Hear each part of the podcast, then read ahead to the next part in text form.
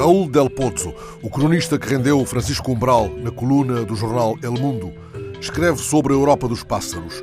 Ele evoca os dias longínquos em que ainda não éramos ninhos europeus e caçávamos pássaros com armadilhas na neve.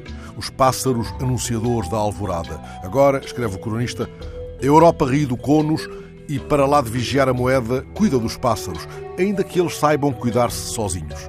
Um pouco mais sós, observa Del Pozzo, porque este ano ficaram sem Harper Lee. Harper Lee, autora do romance Mataram a Cotovia, que a Relógio d'Água editou em Portugal e que na crónica de Del Pozzo é referida como matar um roxinol. O cronista cita deste modo uma passagem do livro de Harper Lee. Os roxinóis não fazem outra coisa que não seja criar música. Não comem os nossos jardins, não fazem ninhos nos celeiros, não fazem outra coisa senão oferecer-nos o seu coração cantante.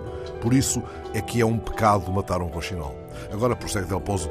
A Europa observa as aves do céu, desde o pequeno pintarroxo ao gigantesco avestruz, e envia-nos recados para que não sejamos cruéis e deixemos de caçar os pássaros que cantam e que apenas voam.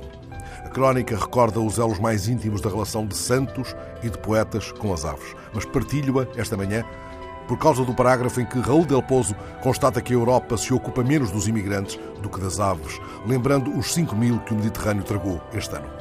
A crónica de Del Pozo refere a legislação europeia contra as capturas ilegais de aves canoras, as capturas visando o treino dos seus trinados, e lembra que essas aves despertavam Frei Luís de Leão com o seu saboroso canto não aprendido.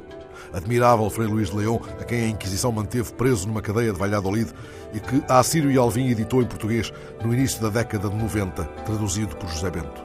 Eduardo Lourenço, que tanto pensou a Europa, também se entregou ao voo das aves, num texto admirável incluído na fotobiografia que a Campo das Letras editou em 2003.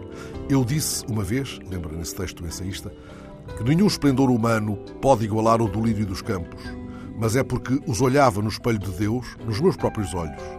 Quem, se não formos nós, pode subtrair a beleza do mundo ao seu apodrecer futuro? Como eu existia antes de Abraão e Jacó, também existia antes dos pássaros dos céus e dos lírios dos campos, mas nunca teria podido ser quem sou se não houvesse pássaros e lírios dos campos. Eles esperavam-me, eu esperava-os. Juntos tornámo-nos, eu, um homem que associa a sua felicidade à beleza do mundo, dos pássaros e dos lírios do campo. Eles, figuras à espera de um só olhar que os acorde do sono da terra ao qual estão destinados. Algum tempo antes, pouco tempo, na passagem do quarto de século do Dia Libertador. Eduardo Lourenço referia-se a Mário Soares como um pássaro livre. Nem cabe na gaiola portuguesa e resolveu até levá-la para a Europa para que a Europa esteja um pouco mais perto de um Portugal onde no 25 de Abril, apesar de todas as desilusões, aconteceu alguma coisa de que vale a pena lembrar-nos.